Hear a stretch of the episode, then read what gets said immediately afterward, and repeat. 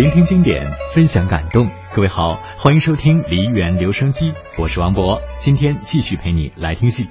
我们今天一起来听到的是河南豫剧院青年团所演出的大型古装豫剧《寻儿记》。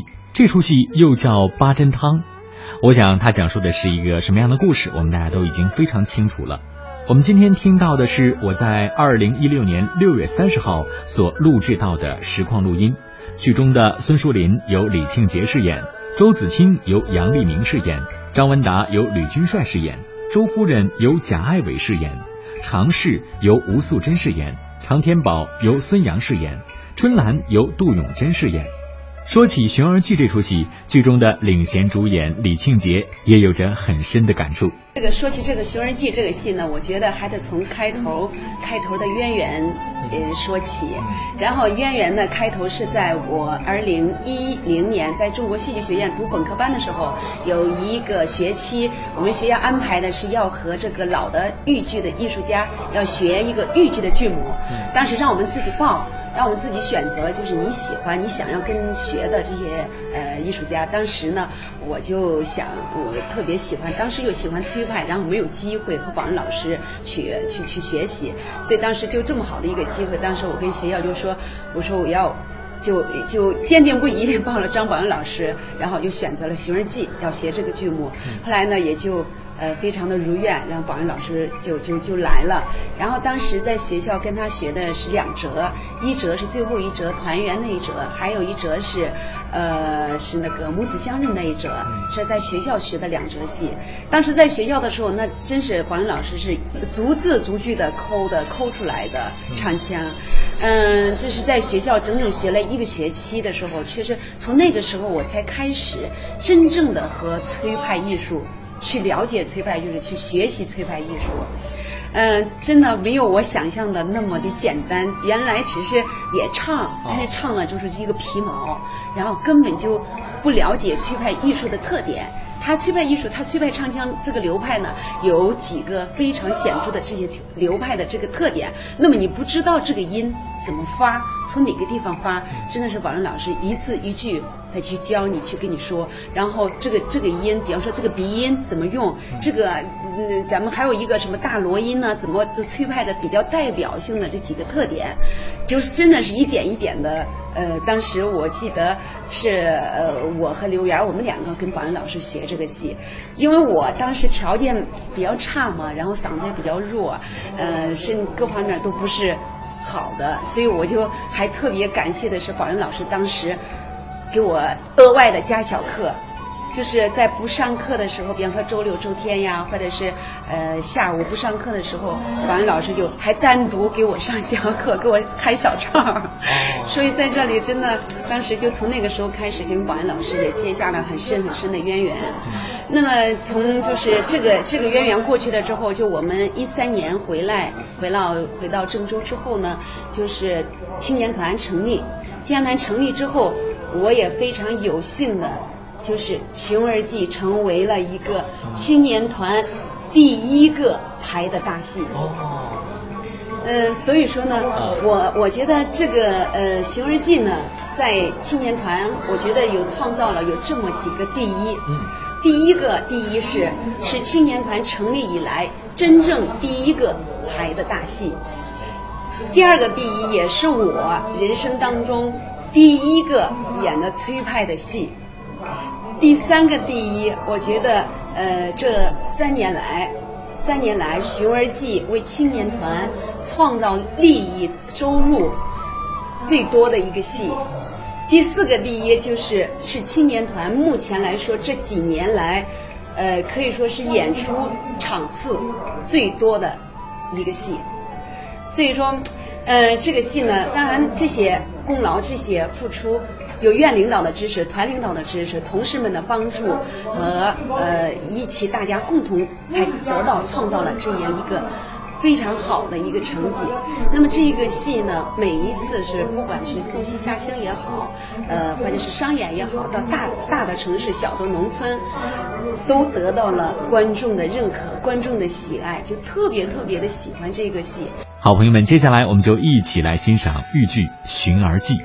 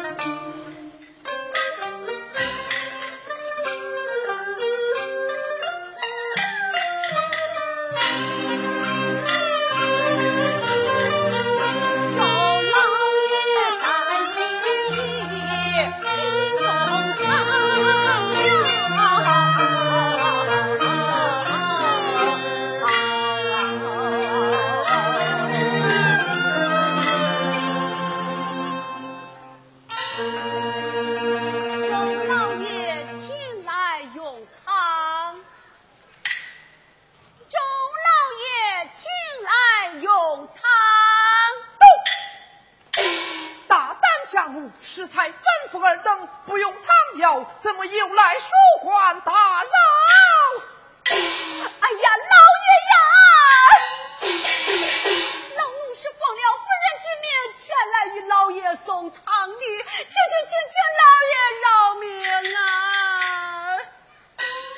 怎么看你如此生分啊？老奴是今日刚进府的如此说来你是刚进府的垂暮是是是刚进府的不懂富贵请老爷饶恕。起来回话谢老爷。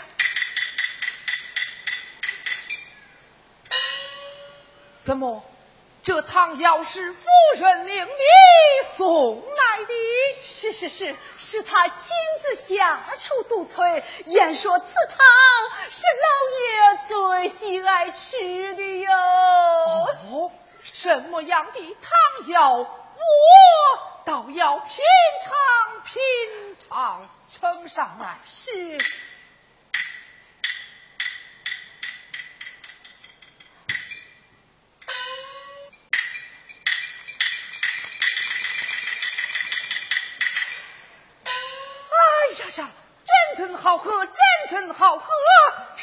年来未曾饮过这样的美汤药。这一老妈妈，你是从哪里学来如此手艺呀？此汤称不上什么山珍美味，乃是我家传粗食。为何马香味美，与别家不同？我家有棵花椒树，制汤是采之之野，以野菜一起调制，故而麻香鲜美。哎，饥荒之年，为全家充饥。此汤何名？我父取名八珍汤。你家住哪里？山西平阳。你父何名？我名张文达。你你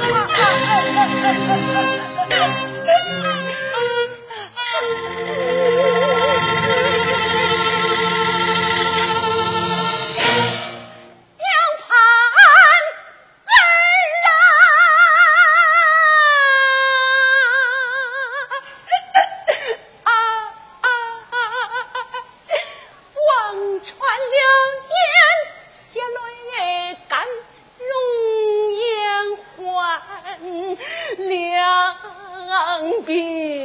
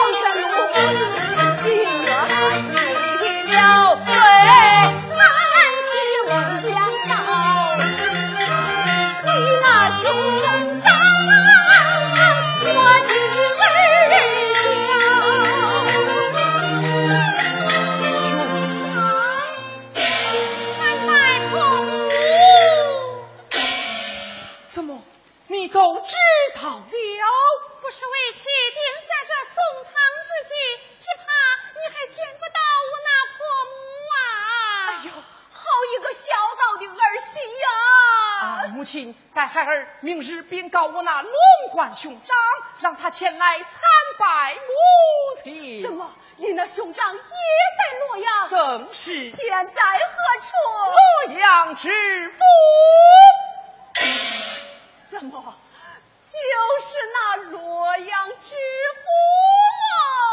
婆母正是被他们打得遍体鳞伤，轰出府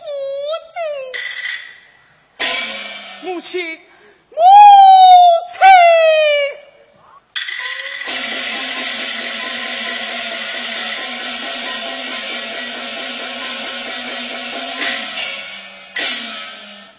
老爷，现任八府巡按，要在洛阳下马，命洛阳大小官员，后日茶园议额事，